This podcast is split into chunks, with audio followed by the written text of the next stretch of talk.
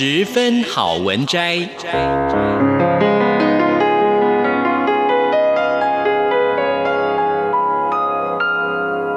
十分钟的心灵补给站。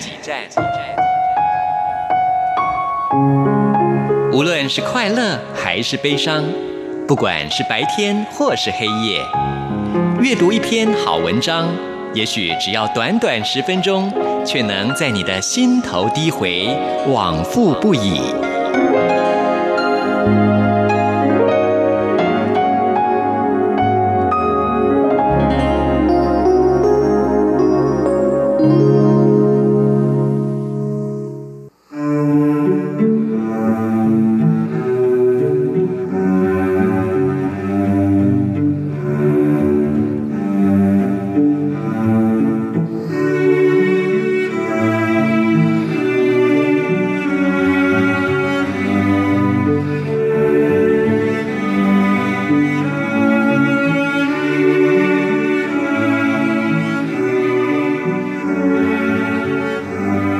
欢迎收听十分好文摘，我是 Simon 范崇光。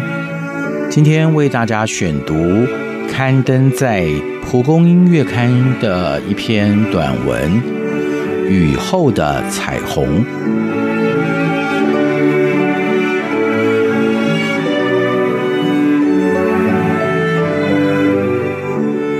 呃，黄先生，我们真的是感到万分的遗憾。那一年，志宏原本满心等后太太返乡一块儿过端午节，谁知道等到的却是他的噩耗。公司安排他前往太太的国外逝世的现场的时候，志宏根本没有办法思考，只能不住的祈求飞机上的是同名同姓的陌生人。然而，他一眼瞥见了那枚定情戒指的时候，志宏崩溃了。那确实是自己最亲爱的枕边人。从此戴上面具过日子。原本是大家团圆的端午节，成了一个失去色彩、哀哭的日子。但志宏坚持每年都还开车南下，带着一双儿女看望住在乡间的外公外婆。可是看着餐桌上刻意空出的位置，屋檐下的风铃叮当响，总让志宏心头一痛，觉得二老或许没有原谅自己，都是我的错。如果我当初拉住他，让他不要到海外，什么事就都不会有了。每到夜里，志宏总是要咒诅自己一回，又像是要忘却苦楚。除了燃烧生命，全新的工作，下班以后再累也亲自下厨做饭，陪孩子写功课，直到。在沙发上困顿睡去，而周末假日，他更戴起微笑的面具，投入各种公益活动当志工。因为唯有如此，别人才看不出他自身也是一个等待援手的人。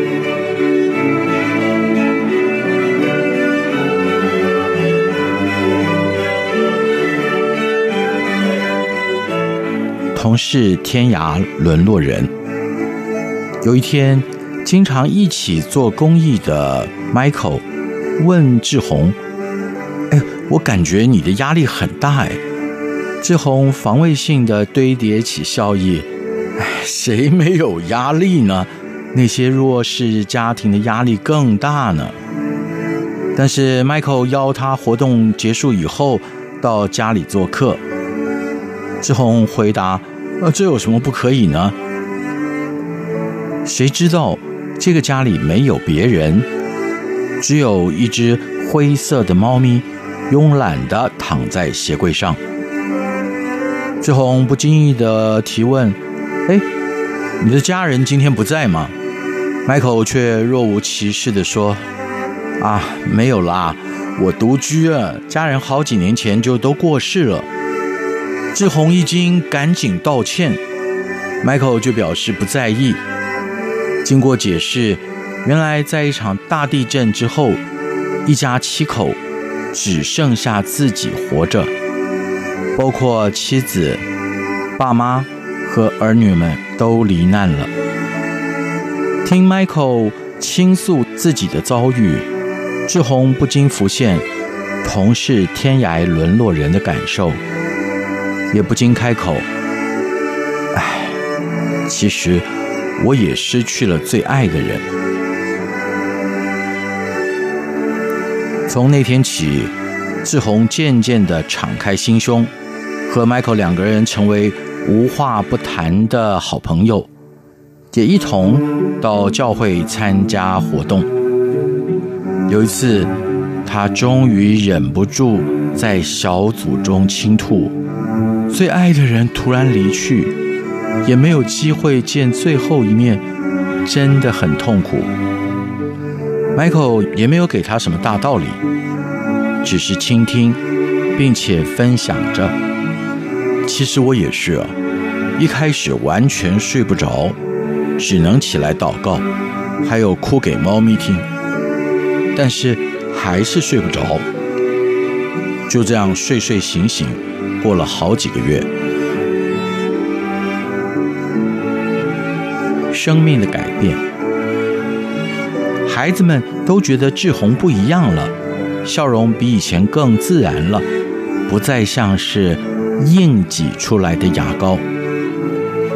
志宏告诉他们，因为啊，爸比找到了一群好同伴，他们听到别人的难题以后，不会装懂，而是。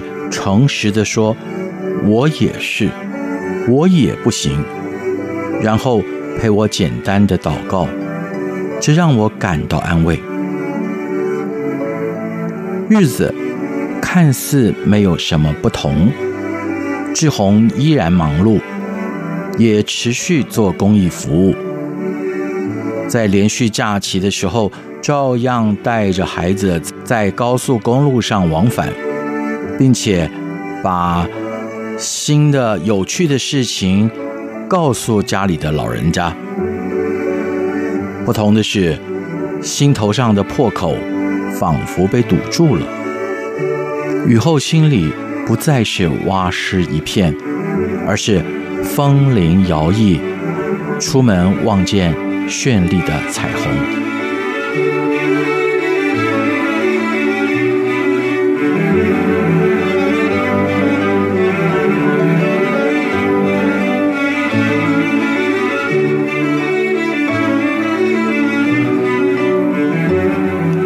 以上就是今天的十分好文摘，选自蒲公英月刊的励志短文《雨后的彩虹》，就进行到这儿。